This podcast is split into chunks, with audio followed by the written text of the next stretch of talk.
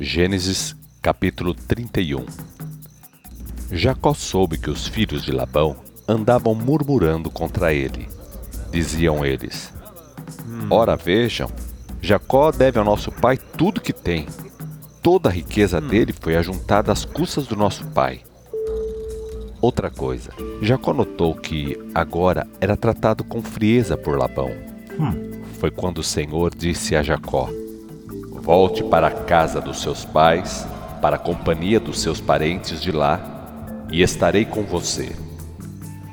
Por isso, Jacó mandou chamar Raquel e Lia para conversar com elas no campo, lá onde ele estava cuidando dos rebanhos.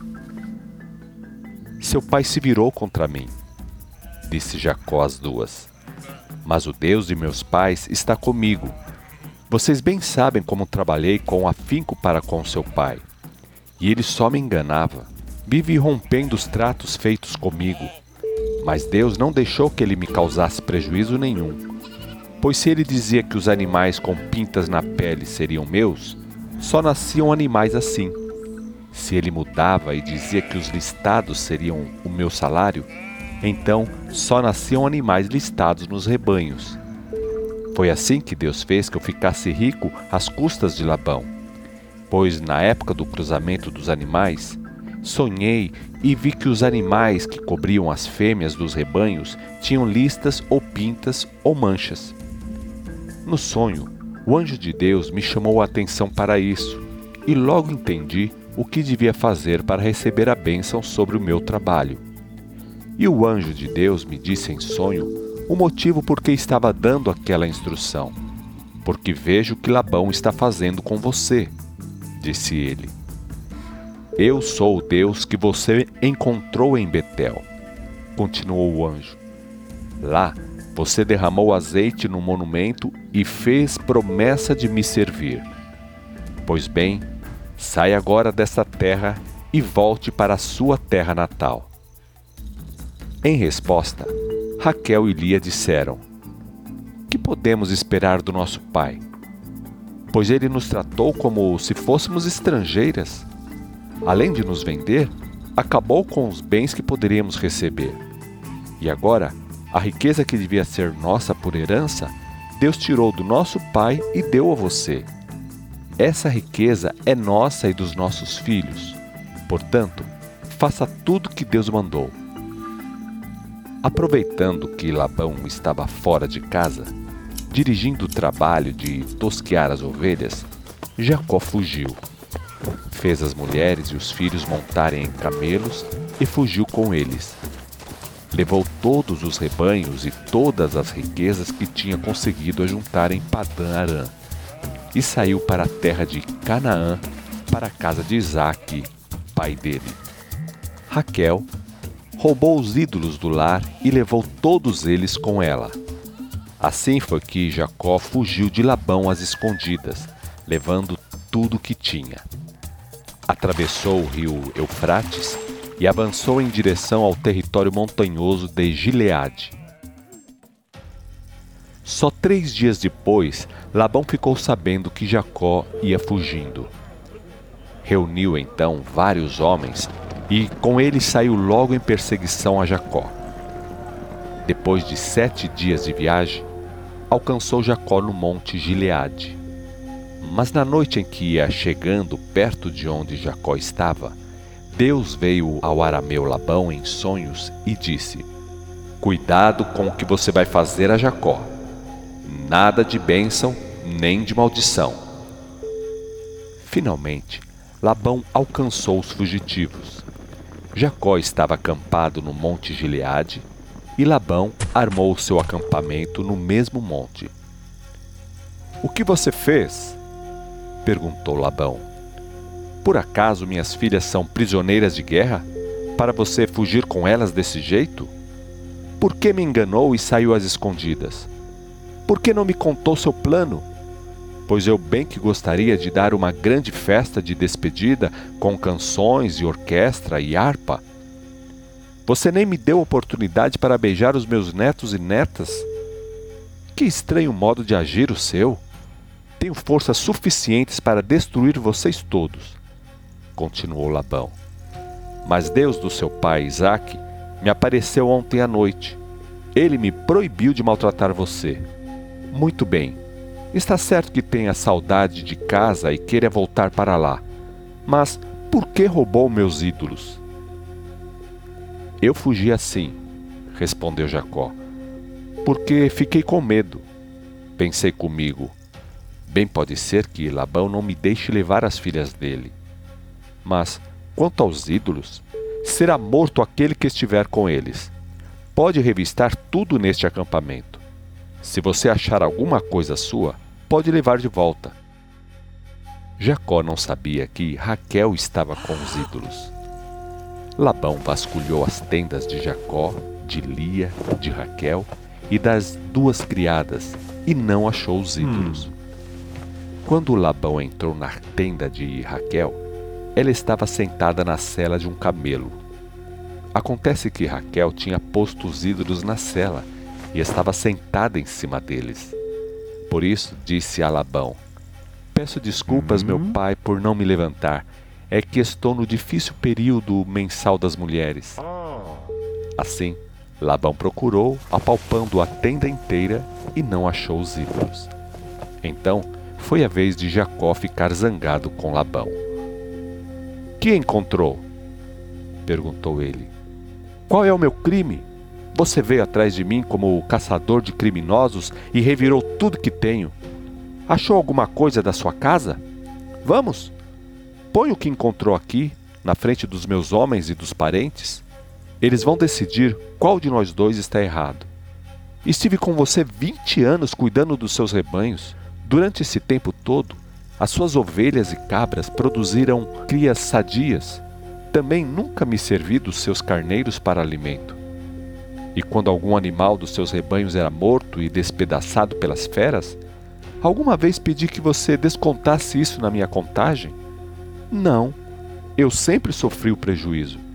Você descontava tudo do meu salário, incluindo os animais roubados. E isso, ainda que o roubo fosse feito em ocasião que estava fora da minha responsabilidade. Trabalhei para você nas horas quentes do dia, sofrendo a geada da noite, ficando noites e noites sem dormir. Foram 20 longos anos. 14 anos trabalhei para casar com as suas duas filhas, e seis anos trabalhei para formar o meu rebanho. E para me prejudicar, você mudou dez vezes o salário combinado. Ah, se não fosse o Deus do meu avô Abraão, o temível Deus do meu pai Isaac, a essas horas você me estaria mandando embora sem nada. Mas Deus viu a sua maldade e o trabalho duro que fiz. Por isso ele preveniu você ontem à noite.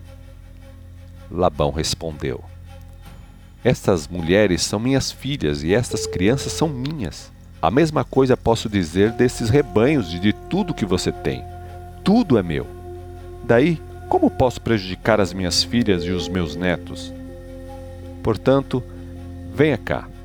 Façamos um trato de amizade e deixemos aqui alguma coisa que sirva para lembrar isso. Jacó pôs as mãos à obra e pegou uma pedra e fez dela um monumento. Depois, mandou os seus homens juntarem ali uma pilha de pedras. Feito isso, Jacó e Labão comeram juntos ao lado das pedras empilhadas.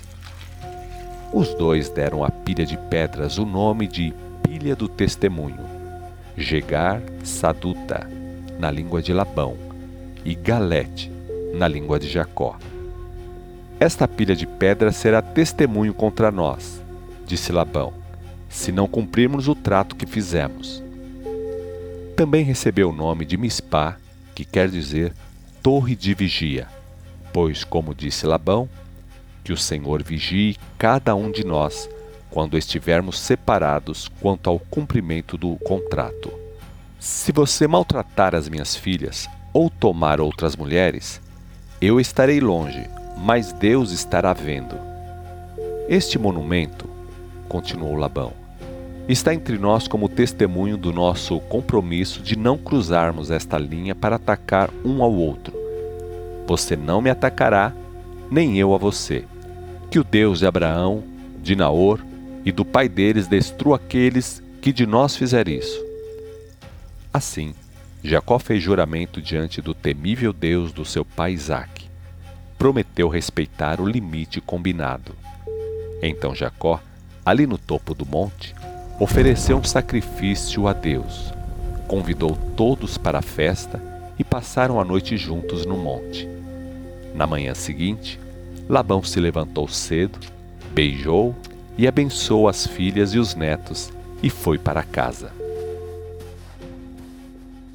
Gênesis capítulo 32 Jacó continuou a viagem. Pouco depois, certo número de anjos de Deus foi ao encontro deles. Quando Jacó viu os anjos, disse: Deus está aqui no acampamento. Por isso, deu ao lugar o nome de Manaim, que quer dizer exércitos celestiais. Depois Jacó mandou mensageiros na frente ao encontro de Esaú, irmão dele. Foram eles para a terra de Seir, território de Edom. Levaram esta mensagem: Jacó, seu servidor, manda dizer isto: Morei com o tio Labão até agora. Estou voltando de lá, dono de bois, jumentos, ovelhas, criados e criadas. Mandei esses mensageiros para avisar você que estou chegando e espero que me favoreça com uma recepção amigável. Os mensageiros voltaram dizendo que Esaú vinha vindo encontrar Jacó e que vinha com quatrocentos homens. Jacó ficou apavorado. Dividiu em dois grupos as pessoas, os rebanhos, os camelos e os bois. Fez isso porque, segundo as palavras dele, se Esaú atacar um grupo, talvez o outro consiga escapar. E Jacó fez esta oração: Ó Deus do meu avô Abraão e do meu pai Isaque, ó Senhor, que me mandou voltar para a casa do meu pai e dos meus familiares, que disse que me faria bem. Não mereço nenhuma das suas bondades para comigo. Não sou digno de maneira fiel como o Senhor tem cumprido a sua palavra a meu favor pois saí de casa e atravessei o Rio Jordão trazendo só um cajado, e agora volto com duas caravanas completas. Não permita que eu seja destruído por meu irmão Esaú. Estou com medo de que ele venha me matar e mate essas mães e os meus filhos. Mas o Senhor me prometeu fazer bem e disse que os meus descendentes seriam como as areias do mar, tão numerosos que ninguém poderia contar. Jacó ficou ali aquela noite e preparou um presente para dar a Esaú. Vejam só que presente: duzentas cabras, vinte bodes, duzentas ovelhas, vinte carneiros, trinta camelas de leite com as crias, quarenta vacas, dez touros, vinte jumentas e dez jumentos ele confiou os rebanhos do presente aos criados e explicou bem a eles o que fazer. Eles deviam ir na frente com aqueles rebanhos, mas deviam deixar cada rebanho separado, com um bom espaço entre um e outro. Jacó instruiu o criado que devia ir na frente de todos, conduzindo o primeiro rebanho do presente. E disse ele: Quando o meu irmão Esaú encontrar você e perguntar para quem você trabalha? Para onde vai? Quem é o dono desses animais? Veja como vai responder. Diga: O dono é Jacó, seu servidor. É presente que ele manda ao meu senhor Esaú. Ele vem vindo logo atrás de nós. Jacó deu a mesma instrução a cada um dos guias dos rebanhos separados para o presente. Com este recurso, Jacó esperava acalmar Esaú antes de enfrentá-lo face a face. Talvez, pensou Jacó, Esaú me aceite amigavelmente. Assim, o presente foi enviado na frente e Jacó passou aquela noite no acampamento. Durante a noite, se levantou e acordou as duas mulheres, as duas criadas e os onze filhos fez com que eles saíssem e atravessassem o rio Jordão na passagem chamada Jaboque. Jacó ficou sozinho e um homem ficou lutando com ele até ao amanhecer. Quando o homem viu que não podia ganhar a luta, tocou na articulação da coxa de Jacó. Bastou isso para que ficasse destroncada a coxa de Jacó. Disse o homem: Deixe que eu vá embora, pois já é dia. Mas Jacó respondeu: Não vou deixar que vá embora enquanto não me abençoar. Qual é o seu nome? Perguntou o homem. Jacó, foi a resposta. Não será mais, disse o homem. Você se chamará Israel, que significa aquele que luta com Deus. Sim, porque você lutou com Deus e com os homens e venceu. Qual é o seu nome? perguntou Jacó. Você não deve perguntar pelo meu nome, disse o homem, e abençoou Jacó ali. Jacó deu àquele lugar o nome de Peniel, que quer dizer o rosto de Deus. Deu esse nome dizendo: Eu vi a Deus face a face e não morri. O sol ia nascendo quando Jacó se pôs a andar através de Peniel e mancava por causa da junta da coxa destroncada. Aí esta a razão pela qual os israelitas até hoje não comem um nervo do quadril que faz a articulação da coxa. Dos animais de que se alimentam, deixam de lado essa parte, porque o homem com quem lutou desarticulou a coxa de Jacó, tocando no nervo do quadril dele. Gênesis capítulo 33 de longe, Jacó viu que Esaú vinha vindo ao encontro dele. Com Esaú vinham quatrocentos homens. Então Jacó fez com que os filhos dele ficassem com as mães. Organizou o grupo todo, colocando na frente as criadas com os filhos delas. Logo em seguida, colocou Lia e os filhos dela. Por último, Raquel e José. Depois, ele mesmo foi na frente Conforme foi chegando perto do irmão, Jacó se inclinou sete vezes diante dele. Mas Esaú correu e abraçou fortemente Jacó e o beijou. E os dois se puseram a chorar. Daí, Esaú viu as mulheres e as crianças e perguntou: Quem são esses? São os filhos que Deus bondosamente deu a esse seu servidor, respondeu Jacó. Meio tempo, chegaram as criadas e seus filhos e se inclinaram diante de Esaú. Chegaram também Lia e seus filhos e se inclinaram. Finalmente, chegaram Raquel e José e se inclinaram. Com que intenção você mandou esses rebanhos todos que encontrei? perguntou Esaú. Jacó respondeu: São presentes que lhe dei para que você me recebesse bem disse Esaú. Ora, eu tenho muitas riquezas, meu irmão. Guarde o que é seu. Não, respondeu Jacó. Queira aceitar o meu presente. Você não imagina o bem que me faz ver você me recebendo assim. Pois eu estava vindo ao seu encontro como se estivesse enfrentando o próprio Deus. Por favor, aceite o presente que eu lhe trouxe, pois Deus tem sido muito generoso para comigo. O que tenho é mais que suficiente para mim. insistiu tanto que Esaú acabou aceitando. Bem, disse Esaú, vamos embora. Eu e meus homens vamos junto com vocês. Não convém, disse Jacó. Você vê que as crianças que trago são pequenas. Além disso, tenho na caravana ovelhas e vacas de leite com crias e muito novas. Se tiverem que seguir marcha rápido, morrerão. Portanto, é melhor que você vá na frente. Nós iremos mais devagar, acompanhando o passo natural do gado e o passo das crianças. Chegando em Seir, procuraremos você. Está bem, disse Esaú. Mas pelo menos permita que eu deixe alguns dos meus homens para ajudar a sua gente. Não é preciso, falou Jacó. O fato de você me receber bem já é o bastante para mim. Assim, Esaú começou a viagem de volta para Seir.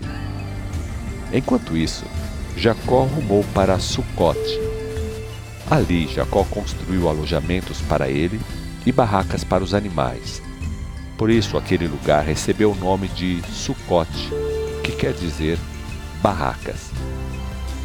Completando a viagem de volta de Padã Arã, Jacó chegou são e salvo à cidade de Siquém, em Canaã. Chegando lá, Jacó acampou perto da cidade. Ele comprou o terreno em que montou o acampamento e era propriedade da família de Ramor, pai de Siquém. Pagou cem peças de prata pelo terreno. Jacó construiu ali um altar, ao qual deu o nome de El Elohe Israel, que significa a Deus, o Deus de Israel.